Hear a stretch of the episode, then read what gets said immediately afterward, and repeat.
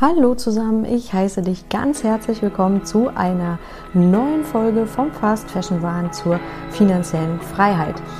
In diesem Podcast lernst du, wie du Schritt für Schritt deine Finanzen in die Hand nehmen kannst und wie du zu einem automatisierten Vermögensaufbau kommst, der dich ohne Stress ans Ziel führt. Mein Name ist Jessica Howard und heute möchte ich mit dir über die drei Fehler beim Vermögensaufbau sprechen. Und du kannst ja mal für dich ein bisschen schauen, ob du einige Fehler bereits machst oder in der Vergangenheit auch gemacht hast. Und wie immer ist jede Podcast-Folge auch ein Blogbeitrag unter themoneygirl.de. Also wenn du gerne die Folge kommentieren möchtest, kannst du auf meine Seite gehen, auf meinen Blog und kannst da gerne dich zu äußern, wenn du Anregungen hast oder Fragen hast oder wenn dir sonst irgendwas anderes noch dazu einfällt. Genau, kommen wir auch direkt zu den drei Fehlern beim Vermögensaufbau. Ja, und der erste Fehler ist, du investierst nicht. Es gibt momentan auch gar keine andere Möglichkeit als zu investieren. Also im Prinzip hast du eigentlich gar keine andere Alternative. Schauen wir uns doch mal einfach dazu nochmal die Fakten an. Und zwar haben wir mittlerweile eine Inflation, die liegt bei über sieben Prozent. Das heißt, du siehst zwar nicht unbedingt, dass sich auf deinem Konto irgendwie ein Betrag verändert oder so. Da stehen vielleicht immer noch die 10, 20, 50, 100.000 Euro. Da ist immer noch genau der gleiche, die gleiche Summe zu sehen, aber du hast hier einfach einen extrem Kaufkraftverlust. Das bedeutet im Prinzip einfach nur, das, was du dir heute für 100 Euro kaufen kannst, kostet dich in ein paar Jahren beispielsweise dann schon 120 Euro. Also Du musst einfach in den kommenden Jahren oder beziehungsweise einige von uns haben es ja auch schon deutlich gespürt, einfach nur, wenn du letzte Woche deine drei Artikel im Supermarkt gekauft hast und die kaufst du jetzt diese Woche, sind die schon um x Prozent teurer. Und da hat, glaube ich, jeder von uns jetzt gerade echt gemerkt, was Inflation bedeutet. Ja, also das, das trifft uns ja alle gerade.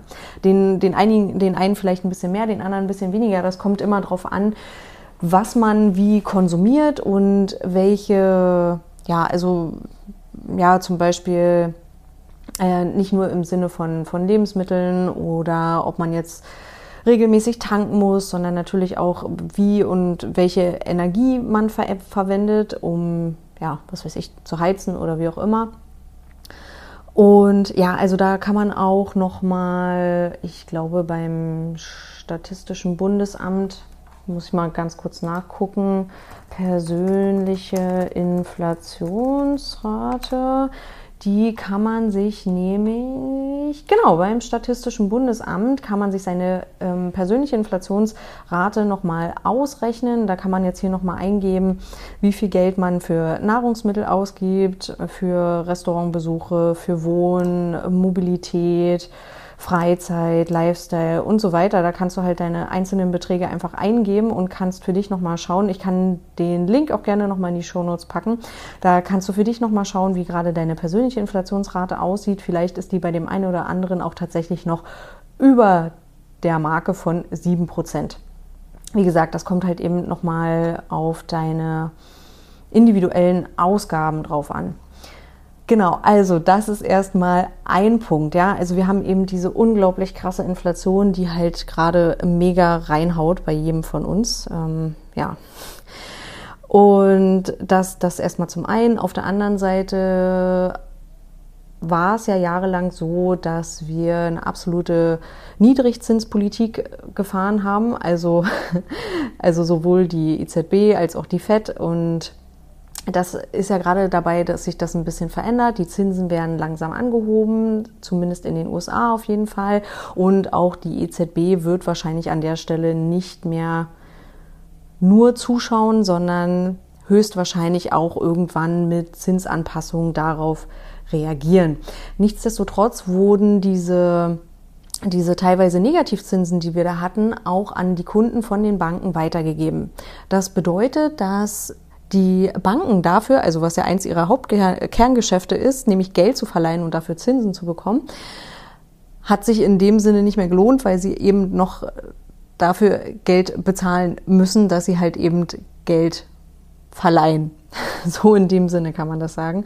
Und das wurde natürlich dann auch irgendwann an der Stelle eins zu eins an den Kunden weitergegeben. Das heißt, du bezahlst, wenn du jetzt dein Guthaben auf dem Girokonto, Tagesgeldkonto, Sparbuch etc. irgendwo liegen hast, nicht nur deine normalen Kontoführungsgebühren, die ja auch in den letzten Jahren immer stetig gestiegen sind, zusätzlich noch Strafzinsen auf das Geld, was du halt da eben rumliegen hast. Und das kann bei der einen oder anderen Bank schon, was weiß ich, ab 5.000, ab 10.000, ab 20.000 Euro losgehen, je nachdem. Und kann dann auch beispielsweise, ich glaube, bei bis zu einem Prozent oder 1,3 Prozent liegen, eventuell. Ich glaube, ich hatte da mal was gelesen. Ich kann auch noch mal ganz kurz nachgucken. Strafzinsen, wie sind denn die aktuell? Mm, also ich meine, da gibt es natürlich auch gerade noch Diskussionen. Ich sehe auch gerade ähm, der Anfang vom Ende der Strafzinsen. Ja, gerade vor einem Tag wurde diskutiert, dass das wieder abgeschafft werden soll. Also das war ja immer so ein bisschen noch in der Schwebe, ob das denn rechtens sei und ähm, wie hoch sind die Strafzinsen. Genau, da gucken wir mal gerade rein. Genau, die liegen hier bei minus 0,5 Prozent pro Jahr bis zu minus 1 Prozent. Nichtsdestotrotz, jeder von euch, der diesen Betrag zahlen musste, vielleicht bekommt ihr ihn auch zurück, zeigt aber dennoch, dass Guthaben auf der Bank zu haben eben einfach Geld kostet, ja, neben den Kontoführungsgebühren, die du vielleicht sowieso schon hast. Und ja, das sind erstmal definitiv zwei Punkte, die dir zeigen, du musst mit deinem Geld etwas tun. Und damit meine ich natürlich nicht, dass du irgendwas machen sollst, sondern dass du dir Gedanken darüber machen musst, wie du dein Geld investieren kannst. Ne? Also es nützt einfach nichts mehr, dein Geld nur auf, der, ähm, auf, dem, auf dem Sparbuch oder auf dem Tagesgeldkonto rumliegen zu lassen. Es gibt bestimmte Umstände, unter denen das natürlich absolut Sinn macht, sein Geld dort zu horten und dort zu parken. Und das ist zum einen der risikolose Anteil, in deinem Portfolio oder auch auf der anderen Seite dein Notgroschen. Dazu kann ich aber noch mal separat eine Folge machen, wo ich dir noch mal diese beiden Aspekte genauer erkläre. Auf jeden Fall ja, habe ich dir gerade schon gesagt, definitiv Fehler 1 ist, du investierst dein Geld nicht. Und wenn du jetzt dich dann dazu entscheidest, dein Geld zu investieren, gibt es natürlich ganz, ganz viele Punkte, die du dabei definitiv beachten solltest, bevor du jetzt einfach losrennst und sagst, okay, ähm, alle sprechen ja von ETFs, na, dann packe ich mein Geld jetzt mal in ETFs und fertig, bums, aus die Maus. Das reicht ja dann, habe ich alles getan. In dem Sinne nicht. Ähm, dann kannst du auch sagen, ja, aber alle sprechen von Kryptowährungen. Damit kann man doch jetzt richtig Kohle machen. Also jetzt momentan sieht's ja mega schlecht aus, ja. Also der Bitcoin ist um über 30 Prozent eingebrochen. Ähm, alle anderen kleinen ähm, Coins, die es da gibt, die äh, haben da Talfahrten hingelegt ohne Ende. Das, was ich dir aber zeigen möchte, ist jetzt keine Quick-Rich-Methode und es gibt auch keine Formel, die dich über Nacht zum Millionär macht, sondern bevor du damit startest zu investieren, musst du dir natürlich Gedanken machen, ja? Und da möchte ich dir einfach noch mal ein paar Punkte mit auf den Weg geben, äh, über die du dir einfach vorher noch mal im Klaren sein solltest.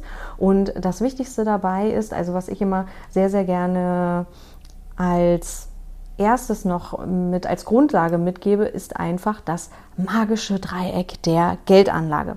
Beim magischen Dreieck der Geldanlage geht es darum, dass, also du stellst dir jetzt einfach ein Dreieck vor und an den Spitzen dieses Dreiecks steht zum einen Sicherheit, Rendite und Liquidität.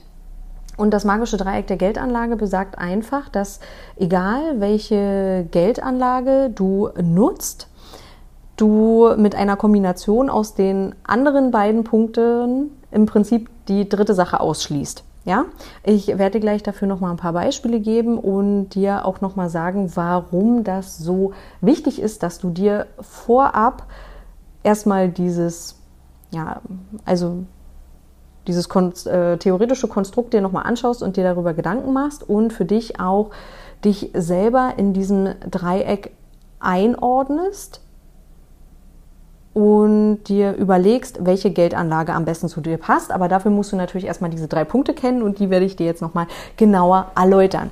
Und zwar, am liebsten hätten wir ja das alle so, also schließe mich ja da nicht aus, ne? dass unsere Geldanlage bei möglichst geringem Risiko so viel Rendite wie möglich abwerfen sollte. Und am besten sollte das dann auch noch so sein, dass ich die ganze Zeit permanent auf mein Geld zugreifen kann. Das ist ja die, die eierlegende Wollmilchsau. Das, davon träumen wir alle und das gibt es aber natürlich so in der Realität nicht. Also starten wir mit, mit einem ganz einfachen Beispiel.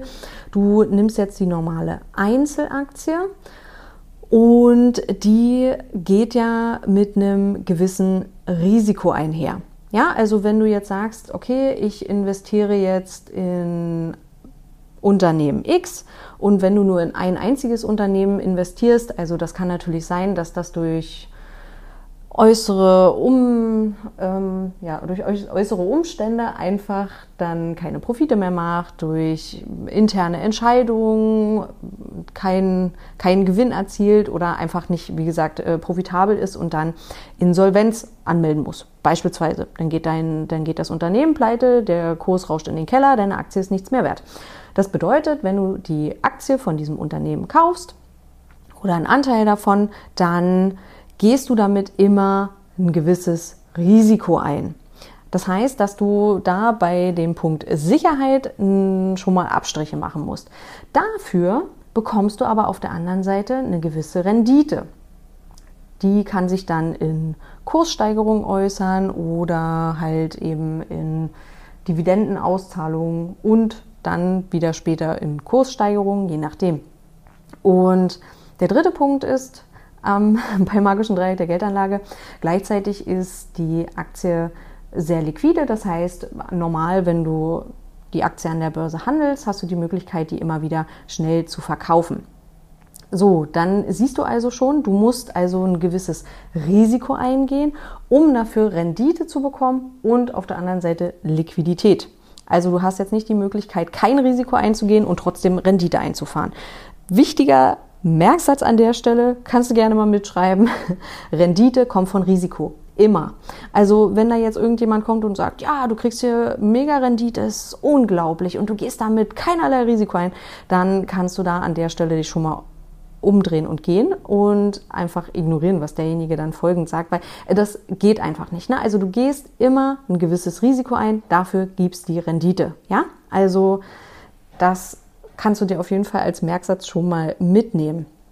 Dann möchte ich als zweites Beispiel nochmal anführen das Tagesgeldkonto. Das Tagesgeldkonto bietet dir auf der einen Seite natürlich Sicherheit, ja, also Du gehst damit so gut wie kein Risiko ein. Also eine absolut risikofreie Geldanlage in dem Sinne gibt es nicht, aber es gibt eine risikoarme Geldanlage und das ist definitiv dann das Tagesgeldkonto oder das Giro, äh, Girokonto oder das Sparbuch, je nachdem.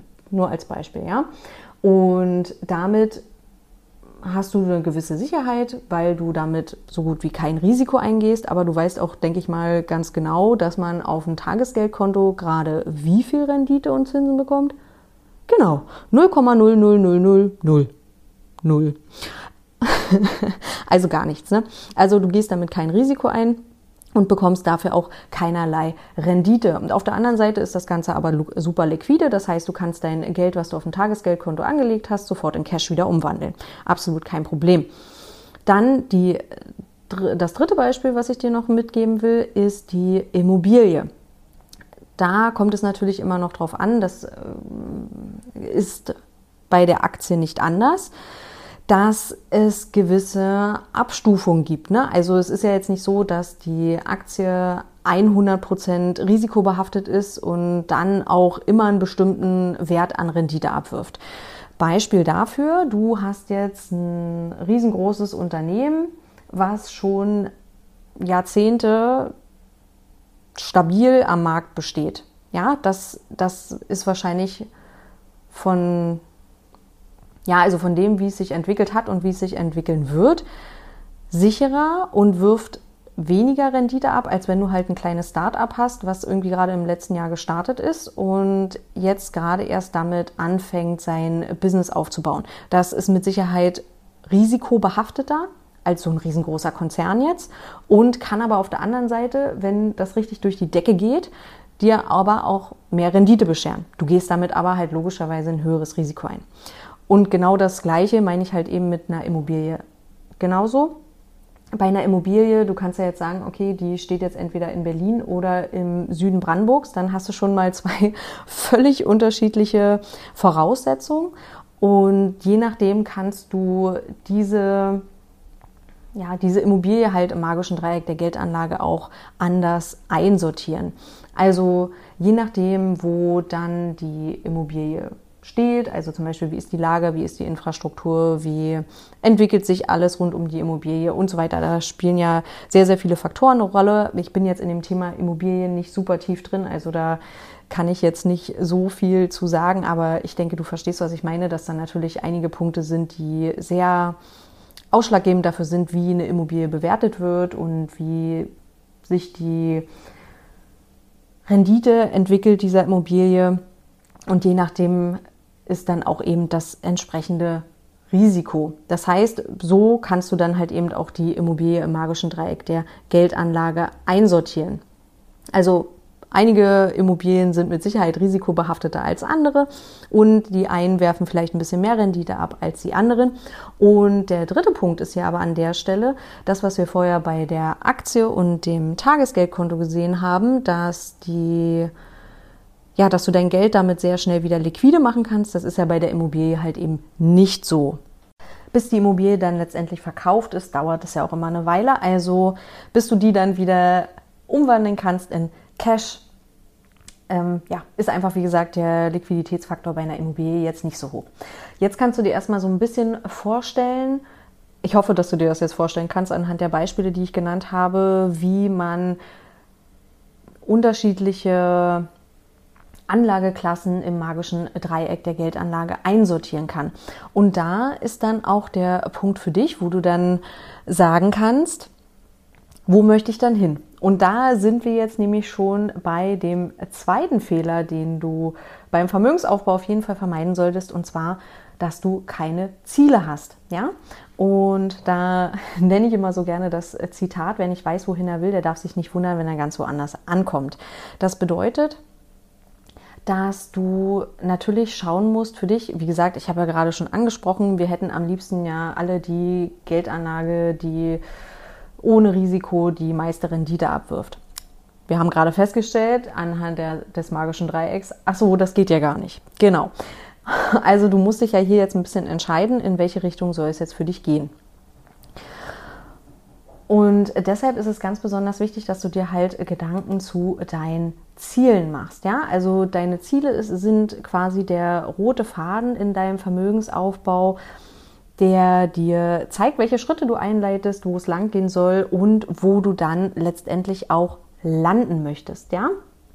Und da gibt es halt bei den, bei den Zielen gibt es zwei Dinge, die du beachten solltest. Das ist nämlich zum einen, was ist denn dein, dein, dein Herzenswunsch, dein Traum, den du dir erfüllen möchtest mit dem Vermögensaufbau, weil also ich kenne das halt eben aus dem Bekanntenkreis. Die Leute laufen los und sagen, okay, ja, irgendwie habe ich hier jetzt noch ein bisschen Geld über und alle sprechen von ETFs und jetzt werde ich einfach mal mein Geld in ETFs anlegen und dann habe ich ja alles erledigt. Ne? Ja, nee, eigentlich im Prinzip überhaupt nicht, ne? Weil es geht halt eben darum, dass du dir erstmal auch überhaupt Gedanken darüber machst, warum möchtest du dein Vermögen aufbauen? Also es, da, da muss ja irgendwie, da, da muss ja ein, Ziel für dich dahinter stecken. Ein, wie gesagt, ein Traum, ein Wunsch. Und das kann sein, dass du sagst, du möchtest unabhängig vom, von deinem Arbeitgeber sein. Du möchtest ähm, flexibel arbeiten. Du möchtest vielleicht in zehn Jahren nur noch in Teilzeit arbeiten. Du möchtest jetzt schon in Teilzeit arbeiten. Du möchtest ja, möchtest, was weiß ich, dein eigenes Business aufziehen und sagst, okay, ich möchte jetzt XY noch in der Hinterhand haben als Vermögen oder wie auch immer. Ne? Also da gibt es ja unterschiedliche Wünsche, die man, die man hat und die kann man sich ja, also die solltest du dir auf jeden Fall vorab nochmal genauer angucken, damit du halt einfach für dich auch klar weißt, wozu mache ich das Ganze denn jetzt hier überhaupt? Und da kommt dann noch mit dazu, dass eine Sache, die uns, vor allem uns Frauen natürlich alle betreffen kann und viele von uns wird, das ist ganz klar die, die Rentenlücke, die dann auf uns zukommen wird. Das heißt einfach nur, dass wir zwischen dem Lebensstandard, den wir jetzt alle haben und dem Geld, was wir jetzt verdienen, dann mit der staatlichen Rente halt eben einfach nicht mehr erfüllen können. Also mit dem, was wir dann vom, von der gesetzlichen Rente bekommen, also vom, vom Staat, wenn wir dann nicht mehr arbeiten gehen werden, irgendwann. Also ich kann es mir jetzt tatsächlich noch nicht so richtig vorstellen, wie das dann, was weiß ich, in 30, 40 Jahren, wie auch immer, bei mir zumindest aussehen soll. Keine Ahnung. Und ja, da kann halt eben niemand genau in die Zukunft gucken. Das eine ist wahrscheinlich, das eine ist klar. Lass es uns so sagen, das eine ist klar. Und zwar, dass die gesetzliche Rente nicht dem entsprechen wird, was du heute verdienst und deinem aktuellen Lebensstandard oder vielleicht auch einfach dem, was du dir wünschst, im Alter zu haben. Oder wenn du sagst, ich möchte gerne aber schon mit 50 in Rente gehen oder ich möchte mit 55 in Rente gehen, was dann einfach nur so viel heißt wie, ganz ehrlich Leute, ich ähm, lege jetzt meine Sachen hier hin und ich möchte jetzt einfach nicht mehr arbeiten, ich habe jetzt keinen Bock mehr, dann musst du dir halt eben Gedanken machen, wie ist da halt eben, ähm, ja, wie ist einfach da die, die Lücke zwischen dem Verdienst oder zwischen dem, was du halt eben haben möchtest und dem, was du dann vom Staat als Rente ausgezahlt bekommst. Und ohne deinen Verdienst genau zu kennen und ohne zu wissen, was uns an Rente ausgezahlt wird, kann ich jetzt schon sagen, dass das wahrscheinlich mit Sicherheit nicht ausreichen wird. Also wir sind alle dazu verpflichtet, uns darum zu kümmern und für unser Alter einfach vorzusorgen und uns darum zu kümmern, dass wir ja, für unsere, für unsere Wünsche und auch natürlich für unser Alter. Und vielleicht ist es halt eben, wie gesagt, dein Wunsch, einfach auch früher aufzuhören zu arbeiten oder eben eine andere Tätigkeit aufzunehmen oder mehr für die Familie da zu sein oder wie auch immer, ja. Also guck einfach mal für dich, was da dein, dein, dein Wunsch ist. Also und erlaube dir auch diesen Wunsch zu haben und nicht gleich zu sagen, ach naja, nee, das geht ja sowieso nicht und ich muss eh arbeiten, bis ich tot umfalle und so. Nee, das hilft dir jetzt an der Stelle überhaupt nicht weiter. Ja, also spiel dieses das Gedankenspiel mal durch und zwar im positiven Sinne, ja? Also was was kann dir dieses Vermögen, was du dir aufbauen möchtest, was kann dieses Geld dir ermöglichen? Das ist der eine Punkt bei deinen Zielen, dass du dir erstmal im Klaren darüber wirst, was möchte ich mit diesem Vermögen machen? Was was ist mein Wunsch? Ja? Und auf der anderen Seite musst du dir ja, musst du dir auch darüber im Klaren sein, dass der dein, dein Wunsch oder dein Ziel dann so formuliert ist, dass du auch wirklich ins Tun kommst und dann diesen auch so umsetzen kannst. Also dass du dann letztendlich auch das Vermögen aufbaust, was du benötigst, um diesen Wunsch zu erfüllen. Und da möchte ich ganz kurz nochmal, vielleicht hast du davon auch schon gehört, auf die Smart-Formel eingehen. Also das ist ja so die klassische Variante, wie man Ziele formulieren kann. Smart steht da einfach nur, also jeder einzelne Buchstabe steht jetzt hier nochmal für ein spezielles Wort. Das ist jetzt spezifisch, messbar, attraktiv, realistisch und terminiert. Kann ich gleich nochmal was zu sagen. Und zwar, dass du dein Ziel so formulierst, dass es so konkret und detailliert wie möglich formuliert ist. Also mm, wenn du jetzt sagst, okay, ich möchte jetzt, ich möchte mehr sparen. Ja, okay, dann leg doch einfach jetzt jeden Monat 50 Cent mehr zur Seite. Dann hast du ja schon mehr gespart. Wow. Nee, das war wahrscheinlich nicht das, was dich dann dahin führt, wo du hin möchtest, sondern du musst dein Ziel so konkret und detailliert wie möglich formulieren. Heißt, ich möchte möchte jetzt jeden Monat 150 Euro sparen. Beispiel. Dann sollte dein Ziel messbar sein, also dein Ziel ist qualitativ und quantitativ beurteilbar. Also es kann qualitativ und quantitativ beurteilt werden. Das habe ich ja jetzt gerade eben schon angesprochen. Ich habe da jetzt einfach mal eine Zahl in den Raum geworfen. Und wenn du jetzt sagst, okay, ich spare jetzt aktuell 0 Euro oder ich spare jetzt aktuell 100 Euro, Und du sagst jetzt, okay, mein Ziel ist jetzt ganz konkret, ich möchte jetzt oder ich werde jeden Monat, man kann es auch noch konkreter machen, ich spare jeden Monat 200 Euro und das für die nächsten zehn Jahre, meinetwegen. So, dann sind wir bei, bei dem A für attraktiv. Dein Ziel ist angemessen und erstrebenswert für alle Beteiligten.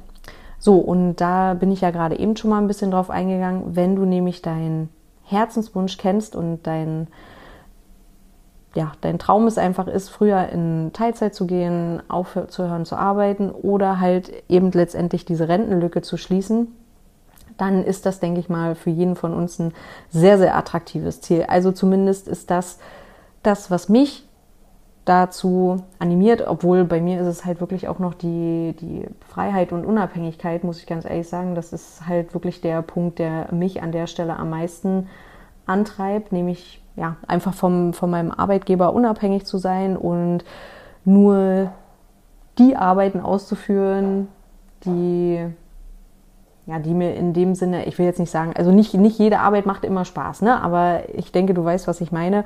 Und zwar, dass ich nämlich selbst entscheiden kann, wann, wie, wo, was ich arbeite. Das ist für mich eins der wichtigsten Ziele. Wie gesagt, die, die Freiheit und die Unabhängigkeit.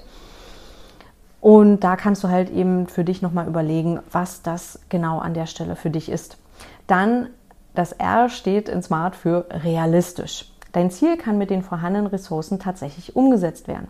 So, da möchte ich gerne mal ein Fragezeichen dran setzen, weil was ist schon realistisch? Weil das kann nämlich sein, dass du sagst, okay, ich verdiene jetzt heute 2000 Euro, damit kann ich auf gar keinen Fall meine Rentenlücke schließen, auch wenn ich jetzt das die nächsten wenn ich jetzt die nächsten zehn Jahre 200 Euro investiere, dann komme ich da auf gar keinen Fall an mein Ziel. Also ich bin gescheitert, ich brauche mir gar keine Ziele setzen, brauche gar nicht investieren, ich brauche gar nicht anfangen. Ich arbeite jetzt bis zum Umfallen und den Wunsch, den ich hatte, dass ich jetzt in Teilzeit arbeiten gehen kann oder sonst irgendwas, das kann ich mir eh nie erfüllen.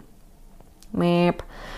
Bringt dir jetzt an der Stelle gar nichts. Ja, und das wäre jetzt aber an der Stelle im Prinzip, wenn du jetzt die Fakten betrachtest, weil das ja jetzt gerade der aktuelle Stand ist, ne, also das ist jetzt dein Ist-Zustand, dass du sagst, ich verdiene jetzt 2000 Euro und kann davon jetzt wirklich nur 200 Euro investieren, weil jetzt ich an anderer Stelle absolut nicht noch irgendwie Einsparungen machen kann. Ist ja egal aus welchem Grund, ist ja jetzt auch nur ein Beispiel. Dann wäre das jetzt eine realistische Betrachtung der Fakten, die jetzt gerade sind. Ja? Und ja, wie gesagt, also das bringt dich jetzt an der Stelle überhaupt nicht weiter. Deswegen möchte ich dir hier noch mitgeben, dass du bei deinem Ziel auch bedenkst, dass sich diese Faktoren auch ändern können und dass du auch daran glaubst. Da ist Mindset, ich denke mal, vielleicht hast du auch schon vom, vom Money Mindset gehört und von deinem aktuellen Glaubenssätzen dass die halt eben ganz entscheidend dafür sind, dass du daran glaubst, dass du diese, diesen Ist-Zustand, den du jetzt da einfach hast, verändern kannst. Dass du in der Lage dazu bist, vielleicht doch noch mehr zu sparen. Aber das ist halt eben nur die eine Stellschraube. Und auf der anderen Seite, dass du dazu in der Lage bist, mehr Geld zu verdienen. Das kann sich auf so vielfältige Art und Weise zeigen. Also da werde ich wahrscheinlich auch nochmal eine gesonderte Folge zu machen. Also du kannst so viele Dinge machen. Das muss nicht immer gleich, das kann ein erster Ansatzpunkt sein, die Gehaltserhöhung oder der Jobwechsel. Aber es gibt einfach noch so viele andere Möglichkeiten, wie du dir zusätzlich noch ein, ja, weitere, weitere Einnahmen generieren kannst, ein zusätzliches Einkommen aufbauen kannst und damit einfach deine, deine Einnahmen erhöhen kannst und so auch die Möglichkeit erweiterst, noch mehr zu investieren und so deinem Ziel von Summe X immer näher kommst. Ja, also realistisch ist jetzt hier an der Stelle wirklich mit einem dicken Fragezeichen versehen. Du darfst auch gerne darüber hinausdenken. Ja, also lass dir, lass dir diesen, diesen Raum offen, dass alles möglich ist. Das, das ist also, wenn, wenn man sich halt das oder wenn du dich das erste Mal damit beschäftigst, dann klingt das erstmal so, äh, ja, was, was erzählt die da jetzt? Irgendwie, du ganz ehrlich, ich, ich verdiene jetzt hier das Geld und ich kann mich jetzt da aus diesem aus meiner Ist-Situation jetzt hier nicht raus verändern und das liegt doch jetzt nicht daran, weil ich XY glaube und äh, was will die jetzt eigentlich? Aber ich möchte dir trotzdem jetzt hier nochmal sagen, es sind deine Glaubenssätze, die dich daran hindern, bestimmte Dinge zu tun. Weil wenn du nicht daran glaubst, dass du das machen kannst, dass du mehr Geld verdienen kannst, dass du mehr Einkommen erzielen kannst, dann wird das auch nicht passieren. Ja? Und ähm, ja, also deswegen das äh, Thema Money Mindset, Glaubenssätze erkennen, Glaubenssätze verändern, Glaubenssätze auflösen, ist einfach nochmal ein absolutes, grundlegendes, essentielles Thema, was super entscheidend dafür ist, wie du mit deinen Finanzen und mit deinem Geld umgehst. Ja, nichtsdestotrotz, wie gesagt, also zum Ziele setzen kannst du an der Stelle an realistischen Fragezeichen machen und dir auch mal unrealistische Ziele setzen, die dir zumindest jetzt vielleicht gerade in diesem Moment noch unrealistisch vorkommen. Aber vielleicht sagst du in einem halben Jahr oder in einem Jahr, nee, ich verdiene jetzt das Geld. Überhaupt gar kein Problem. Ich habe ich hab das und das und das gemacht und dadurch habe ich meine Ist-Situation verändert und jetzt bin ich in einer ganz neuen Situation. Und ich verdiene jetzt einfach dieses Geld, was ich, was ich mir vorgestellt habe oder an, an dem ich jetzt mein, mein Ziel geknüpft habe. Ja? Und der fünfte Punkt, also bei, bei der Smart-Formel, ist dann halt eben das T für terminiert. Dein Ziel ist zu einem festgelegten Datum umsetzbar. Also das ist dann eben klar, dass du halt eben dein Ziel ganz normal mit einem Datum versie versiehst und da eben sagst, okay, ich spare jetzt jeden Monat 200 Euro und dann habe ich mir in 15 Jahren Vermögen X aufgebaut. Ja, genau. Also bis dahin soll es dann einfach fertig sein und abgeschlossen sein, weil du es halt eben dann, was weiß ich, vielleicht äh, brauchst du das dann und sagst dann, okay, jetzt ab hier fängt jetzt mein, mein, meine Teilzeitarbeit an oder ab hier sage ich jetzt, ich gehe jetzt in, in Rente oder lege jetzt meine Arbeit nieder, wie auch immer, oder beschäftige mich jetzt mit anderen Dingen. Und kündige jetzt meinen Job oder was auch immer dir da gerade vorschwebt. Ja, dann habe ich es ja gerade schon mal ein bisschen angesprochen. Ein Punkt, der uns einfach alle betreffen wird, ist die, ja, ist die Rentenlücke definitiv. Also das wird eine Sache sein, die mit Sicherheit jeden von uns treffen wird. Also die gesetzliche Rente ist ja auch ab einem bestimmten Punkt gedeckelt. Und ja, also ganz ehrlich, da könnte ich jetzt tausend Prognosen anstellen, wie es aber dann letztendlich in 30 oder 40 Jahren aussieht. Also zumindest, wenn, wenn ich jetzt in Anführungsstrichen in Rente gehen könnte, das weiß ja auch niemand so genau. Ich, ich, weiß, ich weiß es einfach nicht. Ja? Also da einfach mal auch für mich ein dickes Fragezeichen. Keine Ahnung, wie das dann aussehen wird und auch für diejenigen, die vielleicht in ja, also vielleicht für diejenigen, die in 10 oder 15 Jahren in Rente gehen werden, ist das Thema noch ein bisschen greifbarer, eventuell, aber auch da kann ja niemand sagen, wie sich alles in 10 Jahren entwickeln wird. Das ist übrigens äh, mit den Börsenkursen und mit den Entwicklungen, die wir jetzt hier gerade sehen. Also ich glaube, also wenn wir eins in den letzten Monaten und auch in den letzten zwei Jahren gelernt haben, ist, dass nichts beständig ist, ja. Also dass wir jetzt hier wirklich in einem absolut ständigen Wandel uns bewegen und da kann jetzt niemand vorhersagen, wie sich das jetzt in Zukunft entwickeln wird, weder bei der Rente, auch wenn sie jetzt dann vielleicht in 10 oder 15 Jahren bei dir bevorstehen sollte, oder auch bei den aktuellen Börsenkursen und auch wie sich die, ja, wie sich die weltpolitische Lage einfach entwickelt, I don't know. Ja, aber nichtsdestotrotz heißt es ja, dass, also ich finde natürlich trotzdem, dass man sich Ziele setzen muss und, also weil irgendwann, irgendwas musst du ja machen. Also du kannst ja jetzt dich nicht einfach nur ins Bett legen, die Decke über den Kopf ziehen und sagen, okay, ich gebe jetzt einfach auf und äh, kümmere mich jetzt einfach um gar nichts mehr. Das ist ja jetzt auch nicht die Lösung der ganzen Sache. Ne? Also deswegen, deswegen hört ja nicht die Welt auf zu existieren, sondern wir müssen ja trotzdem weitermachen in dem Sinne, jeder für uns, jeder in dem Rahmen, wie es für uns möglich ist. Und da ist es dann halt eben auch die Aufgabe von jedem Einzelnen von uns, sich trotzdem Ziele zu setzen und sich trotzdem um sich und seine Finanzen zu kümmern.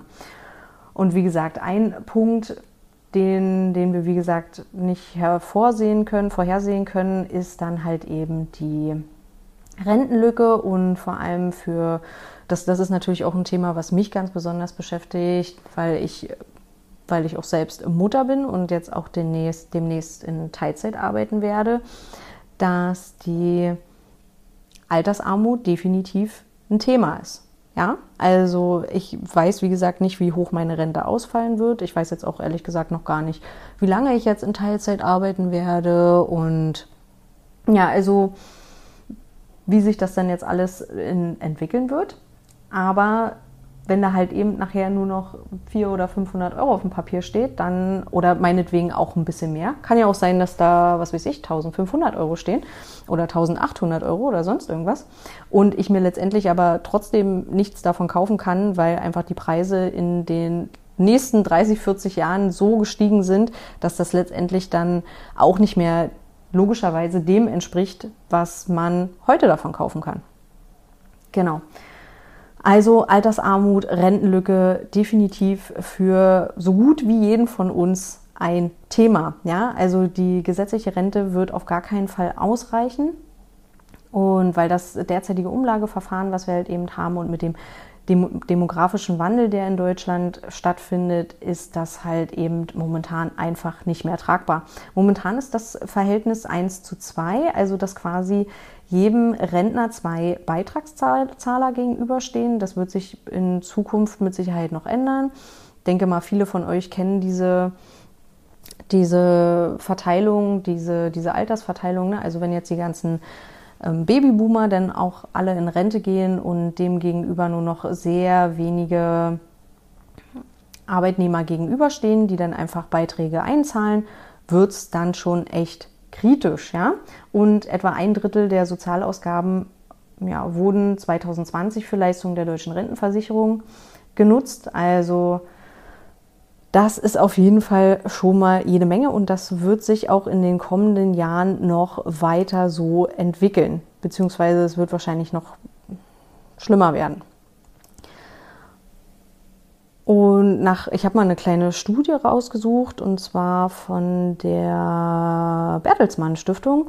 Genau, und da ja, ist, glaube ich, so eine, ja, die Aussage, dass etwa 21 Prozent von Altersarmut bedroht sein werden im Jahre 2036. Also das ist jetzt quasi gar nicht mehr so lange hin.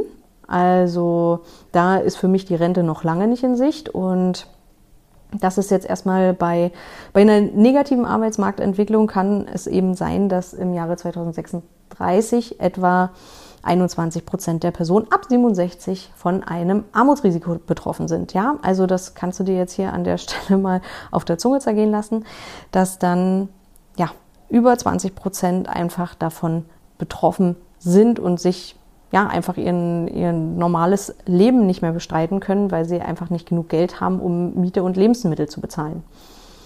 Und das ist einfach nur eine Prognose für 2036 und da kann sich das auch in den nächsten Jahrzehnten noch drastisch verschlechtern.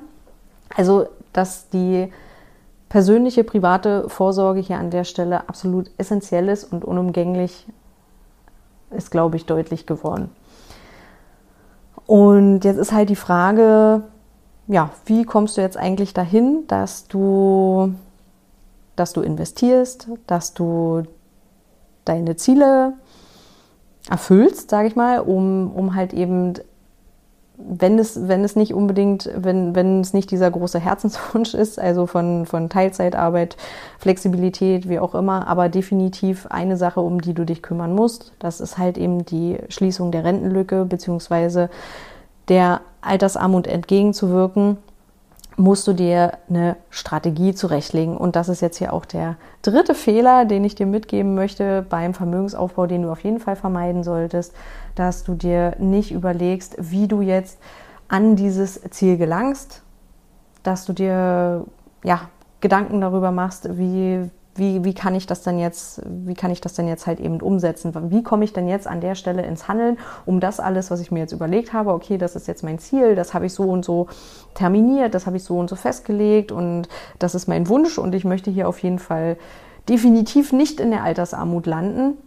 Da möchte ich mich jetzt drum kümmern. Dann solltest du dir jetzt natürlich an der Stelle eine Strategie zurechtlegen.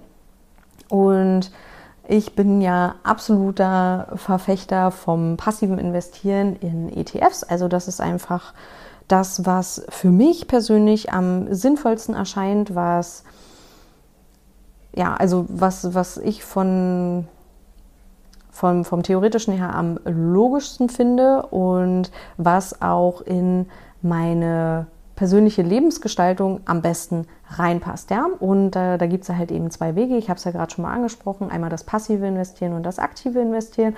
Und bei passivem Investieren geht es halt eben nicht darum, dass man ständig auf die Kurse schaut und versucht, den, den besten Einstiegs- und den besten Ausstiegszeitpunkt zu finden. Also, dass man möglichst günstig einkauft und am besten am teuersten verkauft, um dadurch irgendwie seine Gewinne zu erzielen oder dass man durch die Auswahl von Einzelaktien, also dass man sich eben auf nur bestimmte Unternehmen fokussiert, versucht, sein Portfolio möglichst gut aufzubauen, sondern dass man breit diversifiziert und an der Stelle breit zu diversifizieren und damit in den Markt zu investieren und nicht zu versuchen, den Markt zu schlagen.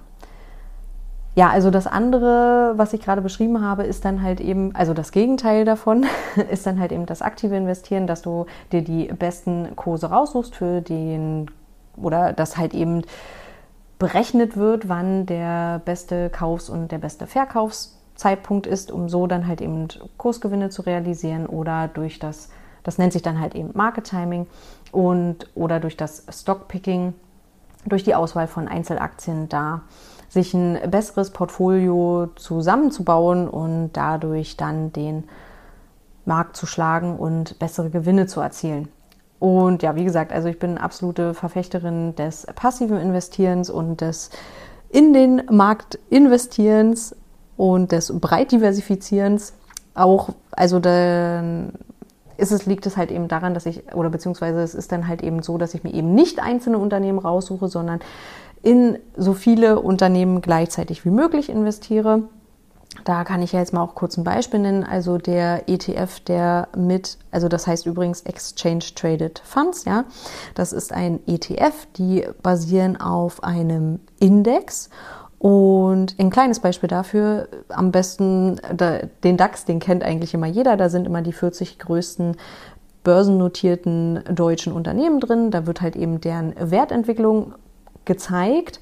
Am Anfang, als der DAX, das ist der deutsche Aktienindex, entwickelt wurde, wurden einfach mal diese, wurde dieser Punktestandard da festgelegt und anhand dessen wird halt eben immer gemessen, wie die Wertentwicklung dieser 40 Unternehmen ist. Und wenn du jetzt in diese 40 Unternehmen investieren möchtest, dann kannst du das jetzt nicht über den DAX machen, aber du kannst es beispielsweise über einen ETF machen, der sich auf den DAX bezieht, also auf diesen Index und hast dann so die Möglichkeit, in diese 40 deutschen Unternehmen gleichzeitig zu investieren. Würde ich jetzt an der Stelle nicht machen, weil das ist mir jetzt ähm, nicht breit genug diversifiziert, weil wenn das jetzt irgendwie mal in die Knie geht, ja, die deutsche Wirtschaft in die Knie geht und diese 40 Unternehmen da jetzt einfach ähm, ja, das einfach nicht gut performen, dann ist mir das jetzt, wie gesagt, an der Stelle zu wenig diversifiziert. Und da kann man sich mit dem MSCI ACWI IMI. Ja, also das ist der ETF, der am breitesten diversifiziert ist. Da, das ist der, also MSCI ist der Indexanbieter, also der Finanzdienstleister, der den Index zur Verfügung stellt. Und ACWI heißt jetzt All Country World Index und IMI ist Investable Market. Das bedeutet einfach nur, dass dieser Index sowohl 23 Industrie- und 24 Schwellenländer mit einbezieht, mittlere, große und kleine Unternehmen auch zusätzlich noch mit inbegriffen sind und damit investiert man dann gleichzeitig in über 9000 Unternehmen weltweit. So, und das ist halt eben der ETF, der am breitesten diversifiziert ist. Also hier nur ein Beispiel für dich an der Stelle. Ja, und ich lese es gerade jetzt hier. Also ich hatte mir mal notiert, der nächste Crash kommt auf jeden Fall. Nur wann genau weiß niemand. Also momentan befinden wir uns, das lässt sich gar nicht anders sagen, einfach in einer sehr, sehr ruckligen Situation. Also ich bin jetzt seit über vier Jahren investiert und klar, ich habe auch den kleinen Corona-Dip, den wir da hatten, im Februar 2020 mitgemacht oder also Februar, März. Das hat mich nicht weiter tangiert. Das liegt aber auch einfach daran, dass erstens ich mich darauf vorbereitet habe und ich natürlich, also ich empfinde da jetzt keine, keine Panik. Und der Zeitraum, in dem das Depot in den roten Zahlen war, war auch unheimlich kurz. Gerade im Moment ist es halt eben so, dass man wirklich einen kontinuierlichen Abwärtstrend beobachten kann. Das kann sich auf der einen Seite schon mal recht unangenehm anfühlen, auf der anderen Seite aber natürlich auch unheimlich gut, weil man genau weiß oder weil ich genau weiß, dass ich jetzt an der Stelle günstig nachkaufen kann. Und da habe ich einfach die Möglichkeit, ja, mein, meine ETF-Anteile zu günstigen Preisen zu bekommen und dann kommt noch mit dazu, dass mein Anlagehorizont eben auf 10 bis 15 Jahre ausgelegt ist. Warum 10 bis 15 Jahre? Man, also wenn man sich jetzt die historischen Daten einfach anschaut und zum Beispiel beim MSCI World, der MSCI World ist ein Index, der sich auf die 23 Industrieländer bezieht und da einfach einen beliebigen 10-Jahres-Zeitraum rausnimmt also egal, ob das jetzt von 1990 bis 2000 war oder von 2000 bis 2010, egal welchen 10-Jahres-Abschnitt man sich dann halt eben da rausgreift, hat der Anleger oder die Anlegerin an der Stelle kein Verlust erlitten. Das heißt, dass, dass egal wann man diesen, diesen Zeitabschnitt halt eben rausnimmt, immer eine positive Rendite aufzuweisen war. Dazu sei zu sagen, dass die dann natürlich unterschiedlich ausfallen kann. Klar, also vielleicht hat äh, derjenige, der von 1990 bis 2000 angelegt hat, einen besseren Schnitt gemacht als derjenige, der es danach gemacht hat oder davor oder wie auch immer. Nur ein Beispiel. Und ja, also wie gesagt, da, da gibt es natürlich Unterschiede und auch, was immer dazu zu sagen ist, dass wenn man sich rückblickend die Zahlen anguckt, ist das nie ein Garant für zukünftige Entwicklung. Also dir kann niemand sagen, also vor allem, wenn das über sehr, sehr kurze Zeiträume nur gesagt wird ne, oder sich Daten nur für sehr kurze Zeiträume angeschaut werden, man jetzt sagt, okay, im letzten Jahr hat sich das richtig, richtig gut entwickelt, da muss er jetzt voll reingehen, dann ist das niemals ein Garant, Garant dafür, dass es dann auch zukünftig zukünftig sich sehr gut entwickeln wird. Und genauso ist es natürlich mit allem anderen auch. Also nochmal an der Stelle, so wie ich es vorhin auch schon gesagt habe, ich habe keine Glaskugel und ich weiß natürlich auch nicht, wie die, wie die Kurse sich in der Zukunft entwickeln werden. Aber nichtsdestotrotz ist es natürlich wichtig für mich, Ziele zu haben und an der Stelle zu investieren. Und das ist einfach essentiell. Und meine Strategie, ähm, ich fasse es nochmal ganz kurz zusammen, ist neben der breiten Diversifikation, also dass ich mich halt eben darum kümmere, dass ich, also dass mein Portfolio so aufgestellt ist, dass ich global diversifiziert bin, dass ich meinen mein Einsatz breit streue über viele Regionen, Länder, Branchen, Unternehmensgrößen und Anlageklassen hinweg. Ja, also das, das ist ein Punkt in meiner Strategie. Der zweite Punkt ist Buy and Hold. Das heißt also das, was ich gerade eben schon mal angesprochen habe, passives Investieren. Ich kaufe und halte, halte, halte und halte. Und zwar über einen Anlagehorizont von mindestens 10 bis 15 Jahren hinweg. Und was noch ein ganz essentieller Punkt ist, und zwar, dass ich niemals sagen würde, dass ich in jedem Bereich alles weiß. Ne? Also deswegen ist für mich auch ganz, ganz, ganz, ganz wichtig, dass ich permanent daran arbeite, mein, mein Wissen immer weiter auszubauen und ja, und da gehört halt eben bei jedem neuen Investment eine detaillierte Vorbereitung mit dazu. Und ich fasse noch mal ganz kurz die drei Fehler für dich zusammen. Also das Wichtigste ist, dass du dein Geld nicht einfach irgendwo liegen lässt. Ich denke mal, der, der Punkt ist jetzt auch klar geworden, weil, wie gesagt, also die Inflation spürst du deutlich, die spüre ich deutlich. Und also es ist jetzt gerade einfach unter gewissen Umständen überhaupt nicht mehr attraktiv, das Geld nicht zu investieren, dann solltest du dir definitiv überlegen, wo du mit deinem Vermögensaufbau hin willst. Du musst dir darüber im Klaren werden, wo du jetzt aktuell gerade stehst und wo du mit deinem, ja, mit deinen, mit deinen Finanzen hin möchtest und was du mit deinem Geld anstellen möchtest. Und dann solltest du dir im Klaren darüber sein, wie deine Strategie aussehen soll. Vielleicht ist das ja bei dir, dass du eben ein Trader bist und sagst, dass du gerne aktiv investieren möchtest. Oder du sagst auf der anderen Seite, hm, nee, also ich glaube mehr an das passive Investieren. Ich möchte mein Portfolio breit streuen. Ich möchte meinen Vermögensaufbau automatisieren.